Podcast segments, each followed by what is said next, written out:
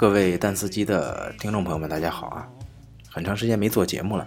那么今天咱们来说点什么呢？我们就说一下前不久发生在美国弗吉尼亚州夏罗斯维尔市暴力冲突。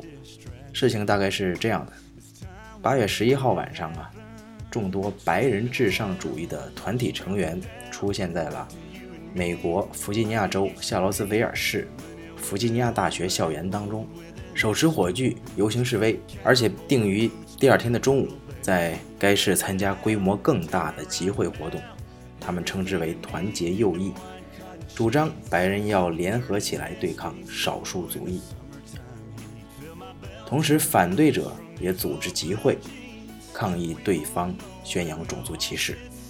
八月十二号呢，双方在雕像所在的解放公园相遇，白人至上主义者高举带有种族主义色彩以及印有纳粹标志的旗帜。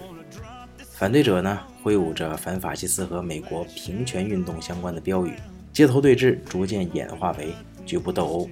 随后，弗吉尼亚政府呢，宣布了夏洛斯威尔市进入紧急状态，认定团结右翼属于非法集会，要求各团体自行解散。就在此时，来自俄亥俄州二十岁的男子叫詹姆斯，他驾驶着汽车呢。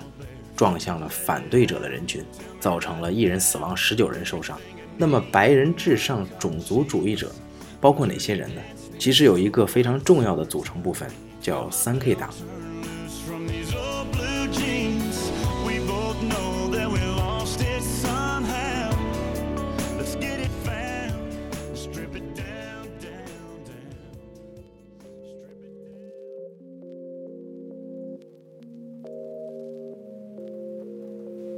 三 K 党到底是个什么样的组织呢？它的历史呢，可谓是跌宕起伏的。在美国南北战争结束后不久啊，六名退伍的联邦老兵在美国的田纳西州啊创立了三 K 党，有四人是年轻的律师，他们呢当时仅仅是相互视为志同道合的朋友。他们最初的活动就是一些恶作剧，比方说，啊，身披这个白色的床单，戴着这个枕套改成的头罩，然后骑着马穿过一些乡村，啊，吓唬别人，就是说。但是后来就逐渐的演变成了一种恐怖组织，它的宗旨呢，就变成了恐吓和残杀获得自由的奴隶。因为这个三 K 党的地区领袖啊，包括五名退伍的联邦军队将军，因此最坚定的拥护者就是种植园主。所以对他们来说呢，战后重建是经济和政治上的双重噩梦。早期呢，三 K 党所采用的手段包括散发这个宣传册呀，私用绞刑、枪杀、纵火，袭击目标主要是获得自由的奴隶。以及所有支持黑人获得投票权、购买土地权或受教育权的人士。到了二十世纪二十年代，三 K 党已经拥有了超过八百万的门徒。那么大家还记得去年美国的总统大选？当时在大选正式开始之前，无论从媒体还是各种调查都显示希拉里会完胜特朗普。但事实证明呢，正好反过来，放眼望去，基本上是一片红。那么为什么会出现这种情况呢？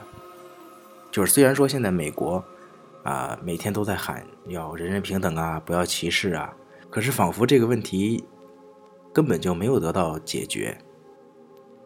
那有的人说了，呃，时不时的就会看到一一则新闻，比方说某一个名人说了一些啊怪有。带有种族歧视意味的，呃，话呀或者什么样的，他的结果就会很惨。这是一个潜规则，你不要讲出来。如果你一旦讲出来，而且被公之于众的话，这个后果就比较严重了。但是这完全不能说明歧视本身已经销声匿迹了。很多情况下，只是人们碍于情面，或者说美国现在经常讲的这个叫。political correctness，啊，政治正确，而不敢表现出来而已。啊、有人曾对此做过一个调查研究。呃，在美国呢，平均每年有四千万素不相识的陌生人互相交换隐私信息，这一切呢都发生在线上的交友网站上。那么在这些交友网站上呢，要输入自己的相关信息，同时呢，网站的用户还要做的是公开自己对异族人士的看法，比方说你对自己潜在的约会对象的种族有没有什么样的偏好或者要求，啊，是不是只限于白人？网站中约有半数的白人女性用户和百分之八十的白人男性都声称自己不介意种族。然而，回复的数据呢显示，事实并非如此。声称不介意种族的白人男性啊，有百分之九十的询问邮件都发给了白人女性，而声称不介意种族的白人女性呢，则有百分之九十七的询问邮件发给了白人男性。这什么意思呢？就是说，同是仪表堂堂、收入丰厚、高学历，亚裔男性所收到的白人女性发来的邮件数量还不到白人男性的百分之二十五，而黑人和拉丁裔男性收到的白人女性发来的邮件数量呢，则要比同等条件的白人男性少一半左右。那这是不是可以说，这些白人男女确实不介意种族，只是从来没有遇到中意的非白人约会对象呢？或者说，他们声称不介意种族，是否只是为了在别人面前，尤其是在同种族的潜在约会对象面前，展示出一副所谓开明的形象？其实，我们公开宣称的信息和我们心知肚明的真实信息之间呢，有着一个非常巨大的鸿沟，或者说，通俗一点来讲，就是言行不一。政客在公开场合的心口不一，我们已经司空见惯。但其实选民也不一定都会讲真话。去年的大选就是一个很好的例子。